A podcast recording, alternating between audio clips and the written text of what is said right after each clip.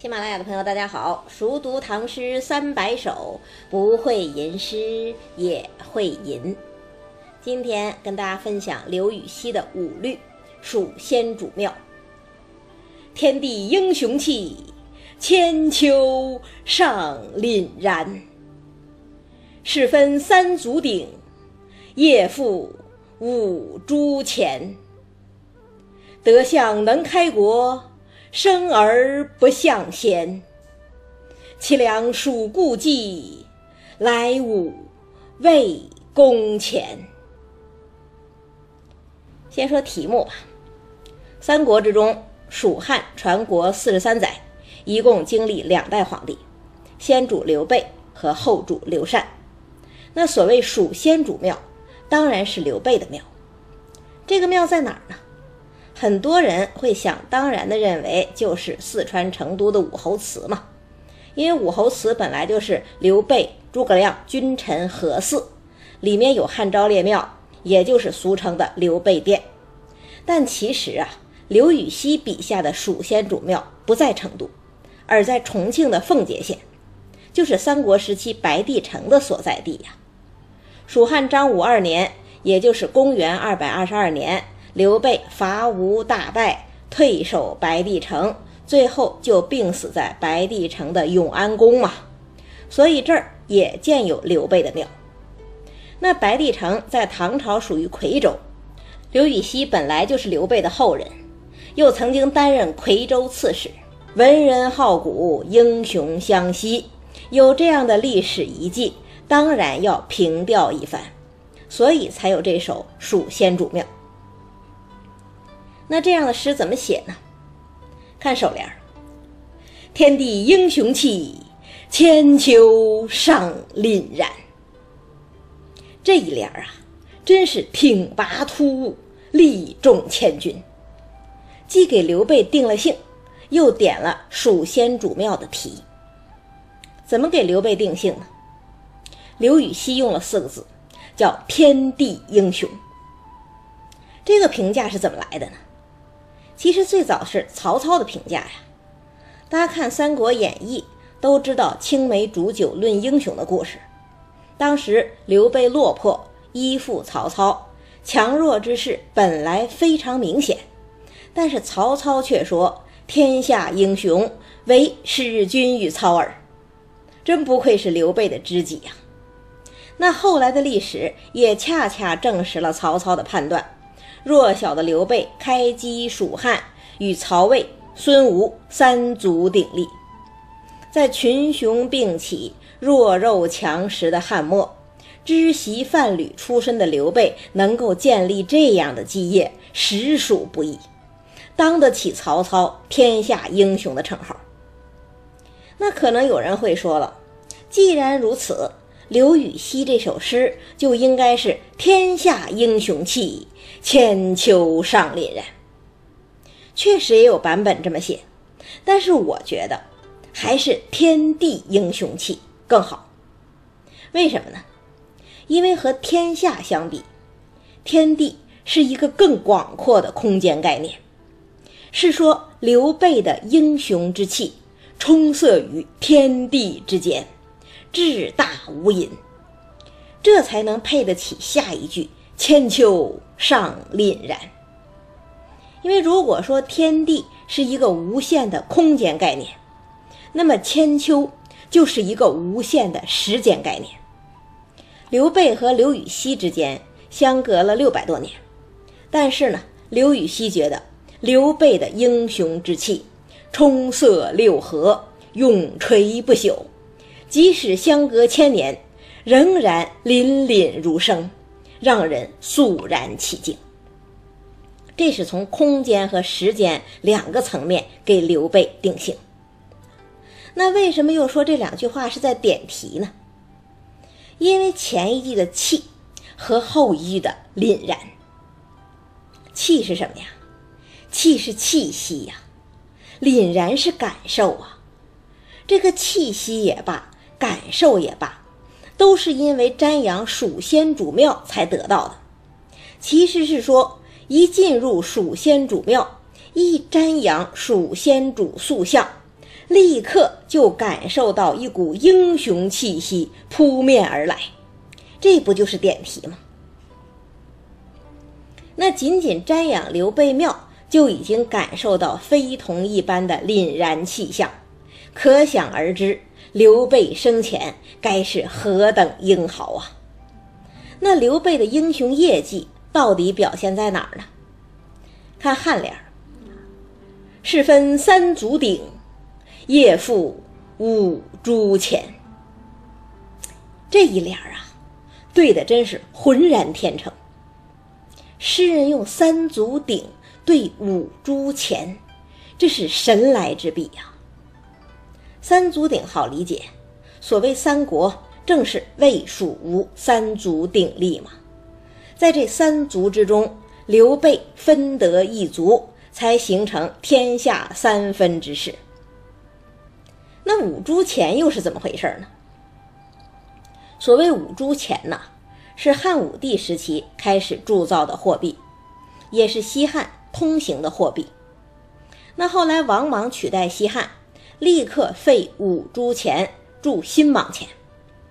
那再到后来光武中兴，建立东汉，又恢复了五铢钱。几经反复，五铢钱也就成了汉朝的象征了。说刘备的势力在于三分天下。而功业在于恢复汉室，这已经相当漂亮了。更妙的是啊，刘禹锡在诗题下面还自己写了一个注，说“汉末尧，黄牛白腹，五铢当付”。什么意思呢？说五铢当付还是汉末的一个童谣，当时童谣就唱啊，黄牛白肚皮啊，五铢钱一定会恢复。想想看。以三足鼎立这样的大事儿来对五铢当付这样一个童谣，本来是感觉有点无厘头吧，但是刘禹锡这样一对，谁也不会觉得无厘头，只会觉得巧妙、自然、浑厚。而且呢，这么一对仗，刘备的英雄形象还搭建的相当完备。如果只有前一句。势分三足鼎，虽然也很雄壮，但还只是一个割据天下的军阀呀。可是，一旦加上夜父五铢钱，刘备的功业就有了理想作为支撑。也就是说，他不仅有英雄之业，更有英雄之志，这不才是刘备最让人敬重的地方吗？那总评价有了。功业也写完了，接下来要写什么呢？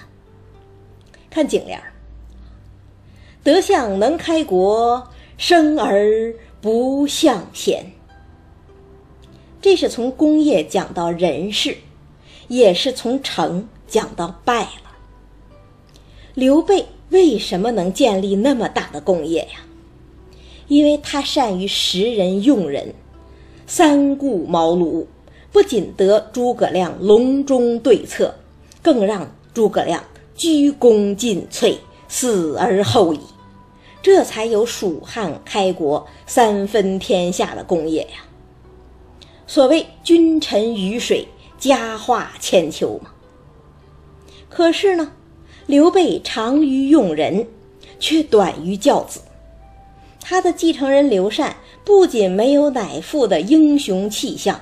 还是个著名的昏君，一辈子亲小人远贤臣，最后葬送了蜀汉的大好河山。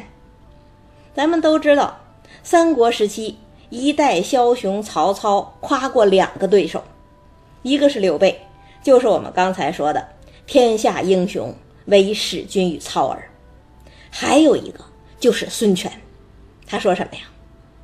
他说：“生子当如孙仲谋啊！”你看，东吴有孙坚、孙策、孙权父子兄弟三人接力，才能最终成就大业。而蜀汉呢，先主固然英雄，却不料后继无人。创业与守成孰难呢？这本来是一个千古难题。这个难题。刘备答了满分，刘禅却未能及格，当然是不孝之子。所谓德相能开国，生而不相贤，一褒一贬之间，寄托了诗人多少深沉的感叹呐！那再从结构上讲，这一联儿又是一个过渡联儿，德相能开国是承前，生而不向贤是启后。那生而不向贤的后果到底是什么呢？看尾联儿。凄凉属故伎，来吾魏公前。在三国残酷的军事斗争之中啊，一旦国破家亡，就会归为臣虏，任人宰割。而首当其冲的当然是战败方的女子，她们就要变成胜利者的玩物，受尽侮辱。而这种情形。也最容易引起诗人的同情与感慨。咱们之前讲杜牧《赤壁》的时候，不就说过“东风不与周郎便，铜雀春深锁二乔”吗？那刘禹锡这首《蜀先主庙》也是如此啊。根据《三国志·蜀后主传》的记载，刘禅降魏之后，被东迁到洛阳，封为安乐县公。那曹魏的太尉司马昭在宴会中故意让蜀国的女乐表演歌舞，旁人看了都为刘禅感到伤心。刘禅呢，却谈笑自若，还说呀：“此间乐，不思蜀。”这就是成语“乐不思蜀”的来历嘛。那刘禹锡“凄凉蜀故伎，来吾魏公前”，用的。就是这个典故。本来作为一国之君，国破家亡，不能保护妇人女子，已是一层凄凉。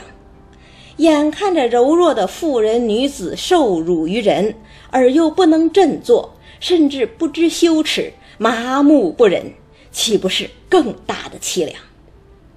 这两层凄凉加在一起，才是刘禹锡所说的。凄凉属故伎，来吾魏公前。这样的凄凉，更加深了我们对生而不向贤的感慨。先主如此英雄，却生下如此不孝之子，以致功业成灰，怎能不令人感慨万千呢？那么我们再想。诗人真的只是在感慨刘备、感慨蜀汉吗？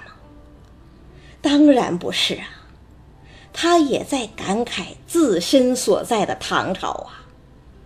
唐朝当年也有过英武的唐太宗、唐玄宗，有过房玄龄、杜如晦，有过姚崇、宋璟，有过贞观之治、开元盛世。可是呢？后世皇帝不能克绍其求，反倒纵容宦官，打击刘禹锡他们这样的革新派，这不也是德相能开国，生而不相贤吗？那长此以往，会不会也有凄凉属故伎，来吾魏公前这样的后果呢？诗人抚今追昔，感慨万端。这才能有这首开篇大气而又结束苍茫的《蜀先主庙》。再读一遍：天地英雄气，千秋尚凛然。是分三足鼎，夜赴五铢钱。德相能开国。生而不相贤，凄凉属故伎，来吾魏公前。其实啊，我们也都知道，在三国人物里，后世缅怀最多的既不是周郎，也不是刘备，而是计忠且智的诸葛亮。所以下一首就和大家分享。杜甫的蜀相。